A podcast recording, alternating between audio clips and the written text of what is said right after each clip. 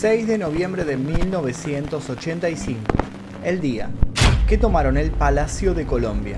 Se vivieron horas de incertidumbre, de terror y de muerte en Bogotá. El evento se transmitió por televisión y se llevaba al minuto a minuto mostrando los despliegues de tanques, tiroteos, helicópteros y soldados, aunque había órdenes paralelas de que no se divulgara lo que realmente sucedía. Como consecuencia de ese enfrentamiento, Hubo imágenes de muertos y varios desaparecidos de los cuales aún no se sabe su paradero y que dejaron marca en la memoria de los colombianos para siempre. El miércoles 6 de noviembre de 1985, el grupo guerrillero M-19 tomó el Palacio de Justicia de Colombia y mantuvo de rehén a 350 personas, entre ellas magistrados, empleados y visitantes del palacio. La odisea se prolongó por 28 horas, con un resultado de 98 muertos y 11 personas desaparecidas.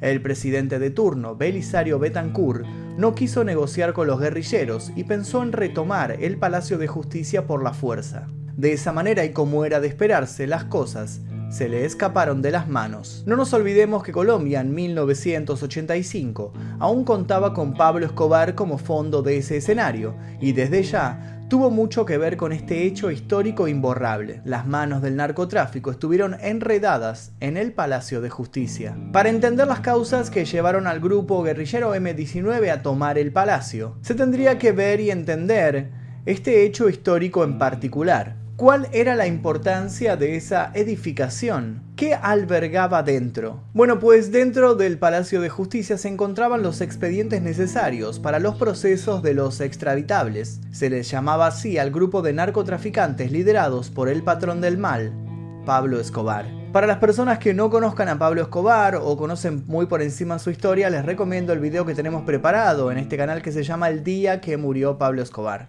Vayan a verlo. El M-19 fue quien ideó y perpetró la toma, configuró el plan, y hasta le quiso hacer un juicio político al presidente Betancourt por no haber cumplido con los acuerdos del 24 de agosto de 1984. Pero ¿cuáles eran estos acuerdos? Básicamente fue un arreglo entre las guerrillas colombianas, o sea el M-19, el Ejército Popular de Liberación, o sea el EPL, y el gobierno de Belisario Betancourt, donde se comprometían a un cese bilateral del fuego y la búsqueda conjunta de una salida política al conflicto armado interno de Colombia. Toda esa información que el palacio guardaba en su poder ponía en riesgo a los magistrados de la Corte Suprema de Justicia y miembros del Consejo de Estado, quienes pedían protección especial, sabiendo lo pesado que resultaba tener en sus manos el futuro de estos guerrilleros. Esta petición de resguardo era clara, ellos estaban estudiando uno de los procesos más oscuros de esa época y se estaban jugando la vida. Un día antes de que ocurriera la toma, las amenazas ya eran una moneda corriente e incluso se sospechaba por comentarios que corrían la voz que existía un plan para atentar contra el edificio, pero ese pedido de resguardo fue ignorado. Y como para potenciar el ataque y dejarlos desprotegidos, la policía retiró toda la seguridad del palacio. En otras palabras, las columnas del edificio eran las únicas que soportaban el peso de lo que había dentro, ya que las personas encargadas de resguardar la seguridad lo habían convertido en tierra de nadie. Y así fue como Pablo Escobar, en compañía de sus sicarios y seguidores, junto a otros líderes terroristas, le declararon la guerra al Estado. Fue el patrón quien financió el operativo tenían la intención explícita de quemar los expedientes que se encontraban dentro. Pero antes de continuar les pido por favor que si les interesa esta historia dejen ya mismo un like aquí debajo, se suscriban si todavía no lo hicieron y activen notificaciones. Continuemos. Escobar le había dado 5 millones de dólares a Belisario Betancourt para su campaña política, y parte del pacto era que Rodrigo Lara Bonilla ocupara el puesto de ministro de Justicia pero todo se desvirtuó cuando Pablo Escobar se vio obligado a asesinar a Lara Bonilla y su próximo enemigo pasaría a ser, de forma automática, Belisario Betancourt. A su vez, también se supo que entregó 2 millones de dólares a Iván Marino Ospina, el entonces jefe del M-19, y sumado ese dinero también lo proveyó de armas que fueron utilizadas para poder llevar a cabo la toma. Todo orquestado de forma que sus manos se mantuviesen limpias, si se puede decir de alguna manera. Antes de atentar contra el palacio, el Ejército Nacional Colombiano y el M-19 venían transgrediendo el alto el fuego, sobre todo después de que el presidente Betancourt violó los acuerdos de 1984. Ocurrieron varios enfrentamientos armados en los cuales la respuesta del Estado colombiano fue siempre la de contestar de la misma manera, atacando. Las relaciones claramente no estaban bien. Volviendo al miedo de los magistrados y la responsabilidad que implicaba tener en su poder esos expedientes, el 20 de septiembre de 1985 se reunieron algunos implicados con los funcionarios del gobierno. El tema central era idear un esquema de seguridad para el palacio.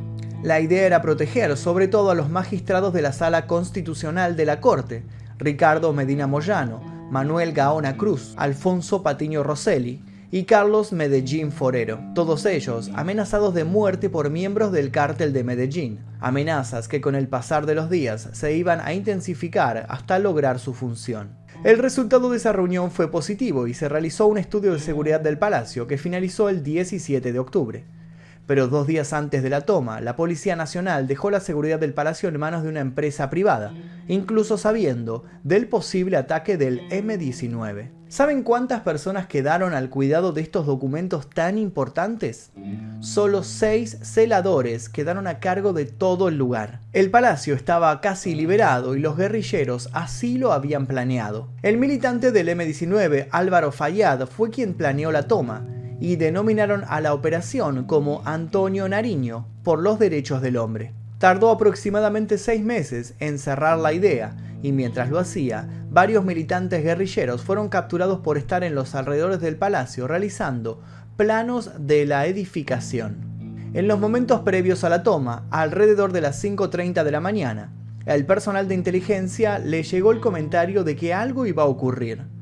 Rápidamente se montó un comando en la Casa del Florero, un museo de Bogotá, ubicado a metros del palacio, y se dispusieron agentes de inteligencia sobre la avenida séptima, atentos a lo que podía llegar a pasar. A las 11 de la mañana, viendo que no había vigilancia presente en el edificio, 11 guerrilleros armados ingresaron al Palacio de Justicia. Entre ellos estaba Alfonso Jaquín, quien lideraba el grupo y lo acompañaban Irma Franco, otra guerrillera. Una vez dentro, se posicionaron de a dos personas en diferentes secciones del edificio. Ya ubicados en sus puestos, Alfonso Jaquín llamó desde el tercer piso a Luis Otero, que estaba en una casa cercana. Alfonso le dio el pase y en tres vehículos, 27 guerrilleros más se dirigieron al palacio. Alrededor de las 11 de la mañana, el magistrado Gaona Cruz estaba leyendo su declaración sobre una de las demandas de extradición. Con él se encontraban más magistrados, al igual que en los despachos y en la sala laboral. Era un día normal. También estaban los secretarios y los magistrados auxiliares trabajando en sus puestos. La mayoría de los empleados del Consejo de Estado y de la Corte Suprema se encontraban en el primer piso. La toma tuvo su hora de inicio a las 11.30 de la mañana del 6 de noviembre de 1985. Al mando de Luis Otero y Andrés Almarales, el comando Iván Marino Ospina ingresó al palacio vestido de civil. Una vez dentro, comenzaron las directivas hacia las personas que se encontraban allí, con tiroteos mediante. Mientras, un camión y dos vehículos de las fuerzas militares colombianas irrumpían en uno de los accesos del edificio. Armados con rifles, ingresaron hacia el sótano mientras que en paralelo los guerrilleros aguardaban en el primer piso. Las primeras víctimas que se cobró esa toma fueron las vidas de los dos vigilantes de la empresa contratista, que no llegaron ni siquiera a accionar sus armas. Agentes de policía tomaban posición en las terrazas, edificios vecinos y en las afueras del palacio. La situación se puso muy tensa. Se escuchaban tiroteos por varios lugares. Algo debía detener el tiempo y revertir las cosas. Existían en ese punto dos posibilidades, negociar con los guerrilleros o continuar con el enfrentamiento armado. Había muchísimas personas tomadas como rehenes. El M-19 quería ante todo obligar a Betancourt a ser expuesto a un juicio político. En su comunicado, el grupo guerrillero aclararía, buscábamos exponer nuestras razones y enjuiciar públicamente la violación de los acuerdos de tregua y reformas sociales. Demandábamos la entrega de la soberanía económica y jurídica y por defraudar la esperanza nacional. Llegábamos para convocar a la nación entera a participar en este juicio como parte demandante y demostramos nuestra confianza en la moralidad y el espíritu amplio y democrático de los honorables magistrados y consejeros del Estado, para que ellos arrojasen luz a este proceso. Como ejército del pueblo, abrazamos la defensa del cuerpo constitucional y luchamos por su vigencia. Fuimos a la Corte Suprema de Justicia en búsqueda de más amplios horizontes para el ejercicio de la democracia y con la decisión de abrir nuevos caminos a la posibilidad irrenunciable de lograr la paz mediante el diálogo, la concertación y la participación de todos. Todo parecía pacífico, coherente e incluso un reclamo propio y en sus derechos. Pero lo que se estaba viviendo allí poco tenía que ver con la paz. El gobierno decidió no negociar y esto provocó ante los ojos del mundo y por sobre todo de los colombianos un vacío de poder. Nadie pudo hacerse cargo y resolver esta realidad de una manera correcta. Esto daba cuenta de una desestabilización institucional, ya que no había una autoridad que liderara la situación de la toma. Mientras tanto, lo acontecido en el palacio era mostrado en la TV, pero por supuesto no todo. La ministra de Comunicaciones, Noemí Sanín, prefirió transmitir un partido de fútbol antes que exponer lo que estaba pasando. La noticia tenía que mantenerse al margen. Nadie podía saber en ese momento lo mal que se estaban manejando las cosas. Sin embargo, muchas estaciones de radio y algunos noticieros hicieron oídos sordos a esta petición y siguieron transmitiendo el minuto a minuto de la toma. La ministra amenazó con que serían denunciados por violar la ley, pero al retrucarle a qué ley se refería, no hubo respuestas. Adentro del palacio, mientras tanto, guerrilleros, tiroteos y rehenes. Afuera, el Plan de Defensa Nacional Tricolor 83. Pero, ¿de qué se trataba este plan? Este plan tenía que ver con un operativo para retomar el poder dentro del palacio. En la casa del museo se coordinaba el procedimiento, incluso se alojaron allí algunos sobrevivientes de la toma. El Plan Tricolor 83, liderado por las Fuerzas Militares de Colombia, junto con el Centro de Operaciones de la Brigada, se acercaron al palacio, minutos después de los que el M-19 había ingresado a la edificación, a los que se le sumaron algunos de los integrantes del batallón de la Guardia Presidencial. Pasado el mediodía, y es una de las imágenes más recordadas de ese día, llegaron tanques EE-09 Cascabel y se ubicaron alrededor del palacio. Esa postal de los tanques llevando todo por delante a su paso fue calificada como un holocausto por la Comisión Interamericana de Derechos Humanos. Los guerrilleros, desde el cuarto piso, realizaban llamadas con el fin de negociar. Exigían que se difunda y publiquen los diarios. Querían que se creara un espacio en donde la oposición al gobierno de turno pudiera expresarse y que el presidente Betancourt se hiciera presente y se le realizara un juicio político. Cerca de las 2 de la tarde, uno de los tanques destrozó la puerta principal y dos helicópteros dejaron en la terraza varios policías del comando, para que pudieran ingresar al palacio. Los otros tanques irrumpieron en la edificación y lograron retirar algunos cadáveres de policías y de guerrilleros, entre incendios y tiroteos. Los primeros rehenes fueron liberados alrededor de las dos y media de la tarde y otros heridos derivados para su atención a los hospitales zonales. Policías, escuadrones y grupos operativos invadían el palacio por todos lados, como una lluvia de personas. Los guerrilleros estaban rodeados. Cerca de las 3 de la tarde, Betancourt decidió apoyarse en la opinión de congresistas y expresidentes, los cuales le aconsejaron que la mejor opción era negociar. La situación es dramática. Estamos aquí rodeados de personal del M-19. Eran las palabras de Reyes Echandía, el presidente de la Corte Suprema. Pedía incansablemente el cese del fuego. Sabía muy bien que su vida estaba en manos de esas personas y quería salir de allí vivo, pero nadie parecía escucharlo. Incluso alrededor de las 5 de la tarde, Reyes logró comunicarse con Víctor Delgado Malarino y fue más claro aún, de no cesar el fuego, los que estaban ahí presentes estarían muertos. Pasada media hora, el general y el comandante Jesús Arias Cabrales tomó el mando de la operación de rescate. En una de las llamadas, Alfonso Jaquín les dijo, es increíble que el M-19 no es el que se ha tomado el Palacio de Justicia. Se lo tomó los tanques del Estado. Eso es lo increíble, el ejército entró con sus tanques y están sonando los tiros. Cuando entren en este piso, nos moriremos todos, sépanlo. Habían pasado más de 10 horas de la toma y Reyes Echandía se comunicó de nuevo con Villegas. Seguía con la misma idea. Si no paraban de tirotear y atacar, los mataban a todos. La noche había llegado al centro de Bogotá las agujas daban las 9 y media pm, incendio y explosión en el cuarto piso, bomberos haciendo lo que podían, pero desde las afueras se veía cómo el fuego cobraba fuerza y el palacio se iba consumiendo. Los magistrados intentaban desde adentro apagar el incendio con unas mangueras de emergencia. Finalmente, todo parecía llegar a su fin. A las 7 de la mañana el presidente Betancourt aceptó una instancia de diálogo con los guerrilleros. El consejero del Estado, Reinaldo Arciniegas, fue liberado por el M-19 con el fin de enviarle un mensaje al presidente, que deje ingresar a la Cruz Roja.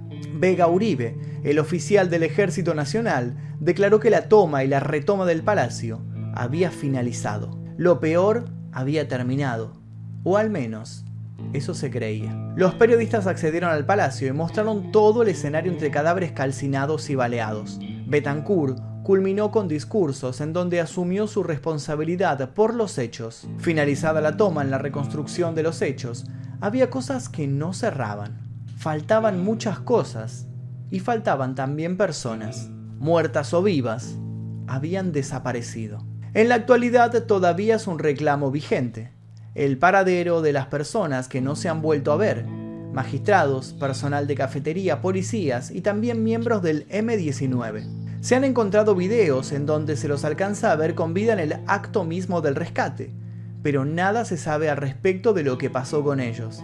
Hoy, después de 35 años, los familiares aún exigen justicia y una explicación. De las 94 personas declaradas fallecidas, solo se pudo reconocer a 68.